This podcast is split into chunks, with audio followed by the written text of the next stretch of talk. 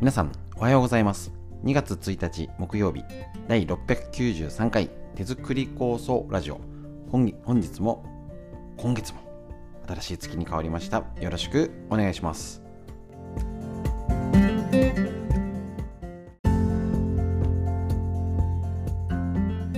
こちら手作り酵素ラジオは埼玉県本庄市にあります芦沢治療院よりお届けしております。私の母親が手作り酵素を始めて今年で40年。北海道帯広市にあります十勝金星社。川村文夫先生に長年ご指導をいただいておりまして家族で酵素を飲み治療院ということで酵素の指導、えーと、勉強会をやらせていただいております、えー、コロナ禍で始めたこのラジオ。耳から学べるということで大変好評いただいております。ありがとうございます。家事をしながら、作業しながら、移動中に聞きやすいということですね。えっと、とってもね、習慣化しやすくて、お手軽に学べるということになっております。またね、内容も、こそこそこそってよりは、あの、その時のね、天気がとか、ね、あの感染症がとかね、その時々の話だったり、えっと、老化について今、超大事ですね。また、みんな知りたい東洋医学の知恵なんていうラインナップで、酵素が働きやすい体づくりのヒント、または、あのお友達や家族でこういう、ね、体が元気になる情報、みんなが笑顔になる情報を共有した方がいいに決まってますから。ね、愚痴ばっかりとかね、文句ばっかりとかになっちゃうとね、きあの聞く方も嫌になっちゃいますので、そういう情報を共有して、みんなで元気になる環境づくり自らの手で作っていきましょうそのための情報を今日も一緒に発信しながらお勉強したいと思いますのでよろしくお願いします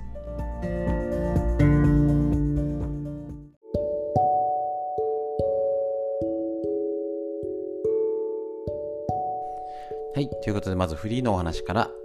えっ、ー、とですね、2月1日、ちょうど新年明けましてが 1, 1ヶ月経ちまして、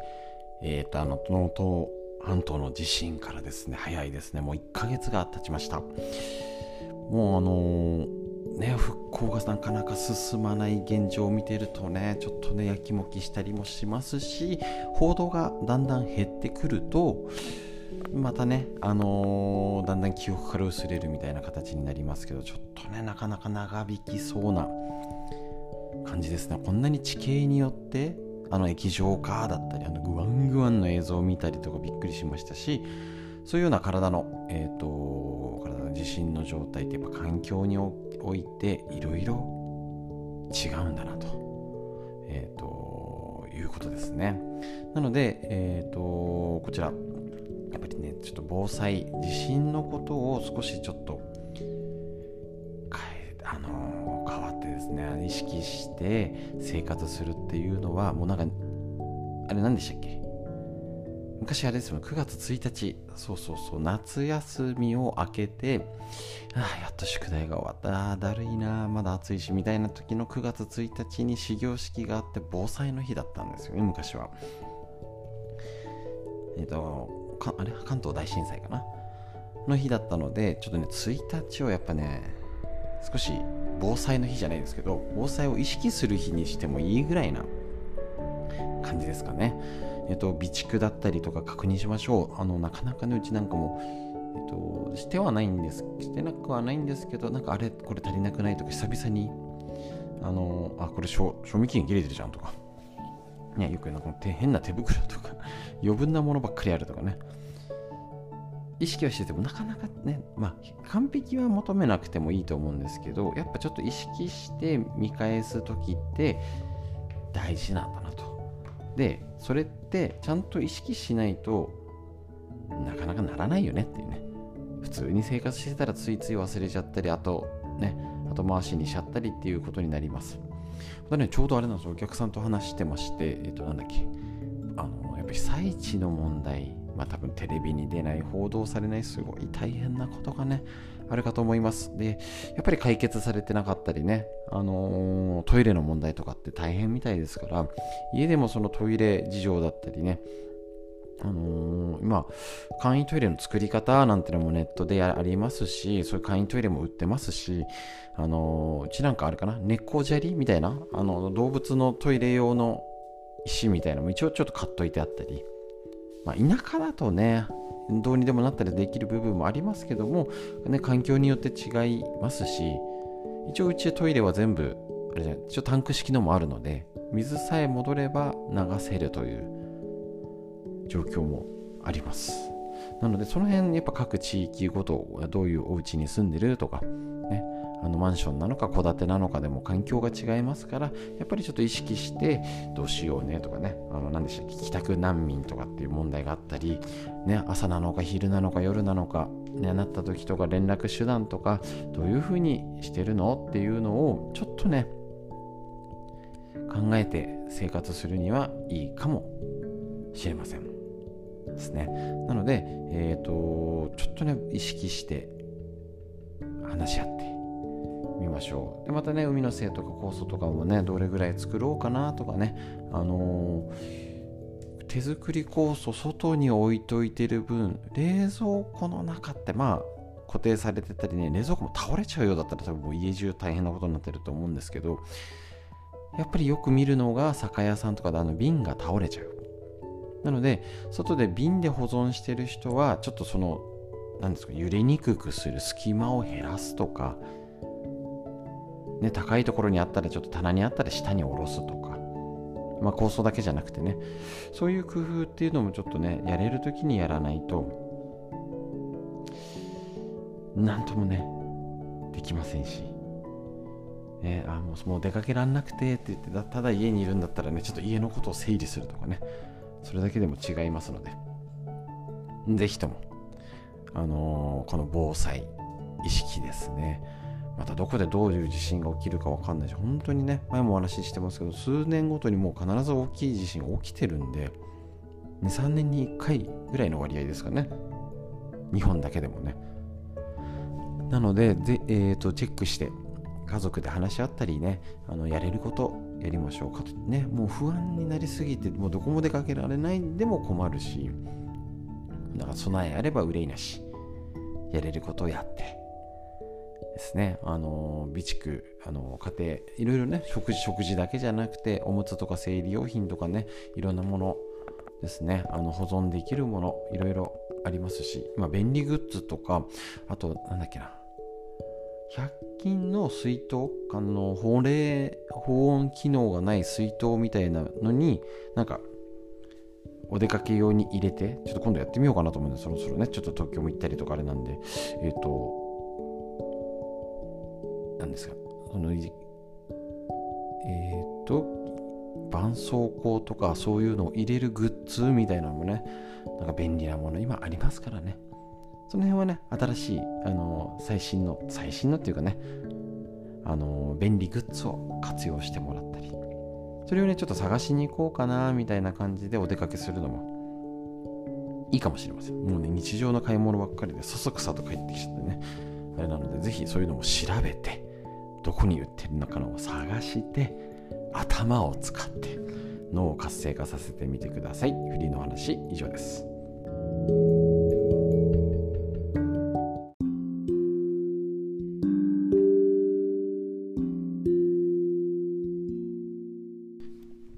続いて老化について、えーと、とこちら面白いほどわかる老化の新常識。細胞の寿命を伸ばすコツ老けない人はここが違うということで根頃秀幸先生の宝島シャムックのこちらの大判の本カラーで見やすい絵が大きい字が大きい。ね。分かりやすいですね今のはね。この実パート3に入って老化を防ぐ食事術ということで実践方法を紹介しております。ですね。全然あの昨日は油のことやりまして今日は代謝のこと。落ちる代謝のためにもタンパク質は重要。むしろ加齢とともに摂取量を増やすのが理想ということなんですね。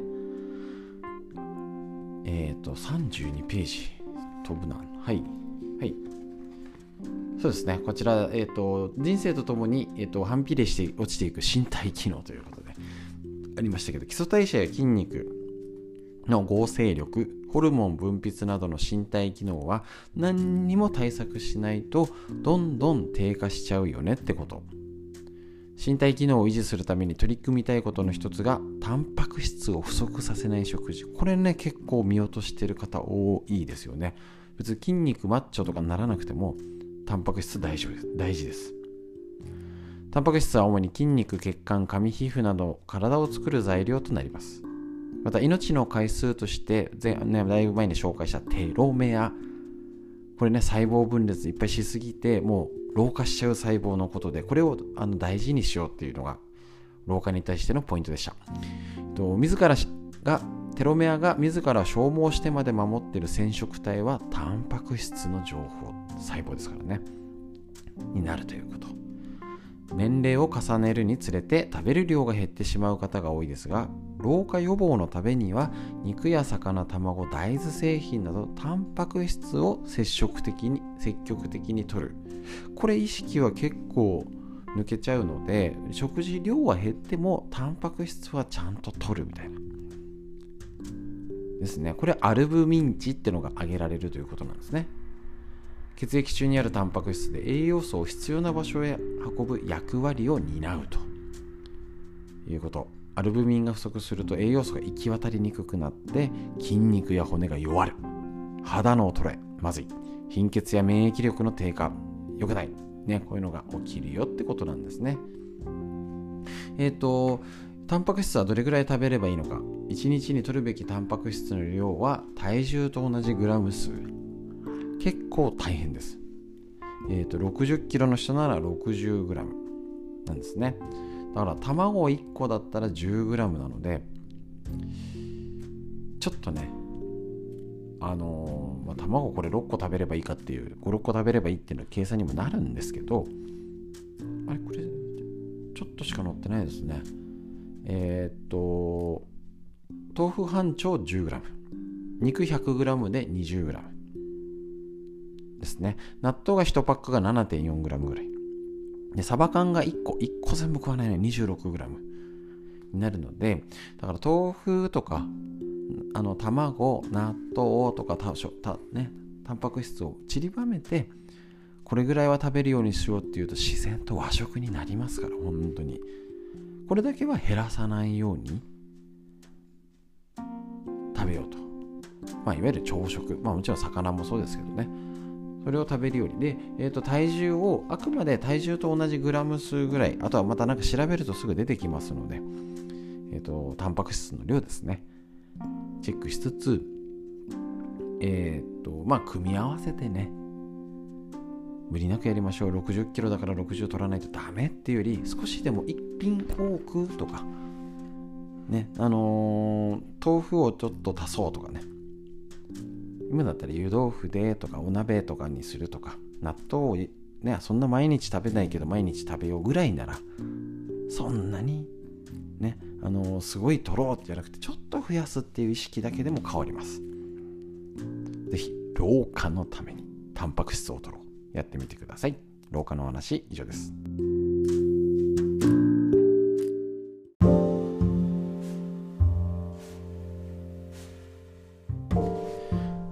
東洋医学の知恵、えーと、こちら緑薬品漢方堂の毎日漢方。体と心をいたわる365のコツ桜井大輔先生の夏目社よりお届けしてこちら2月1日のページ。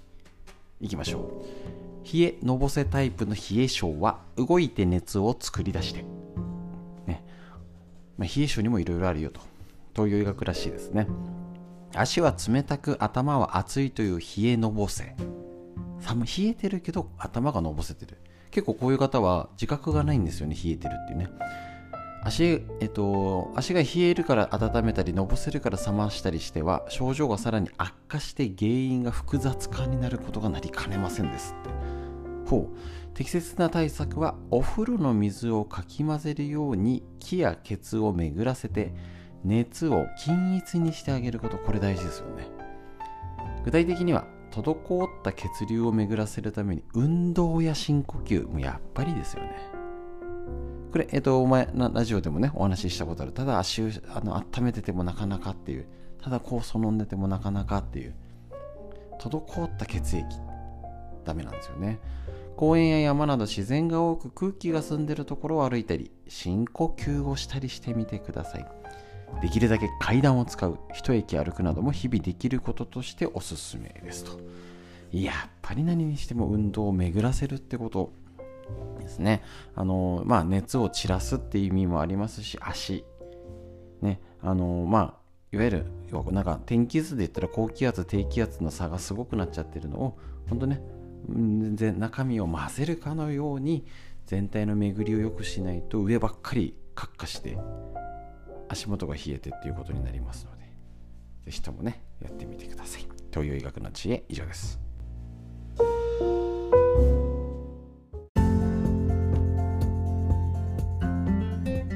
ということでいかがでしたでしょうか？えっ、ー、とこちらですね。えっ、ー、とまたね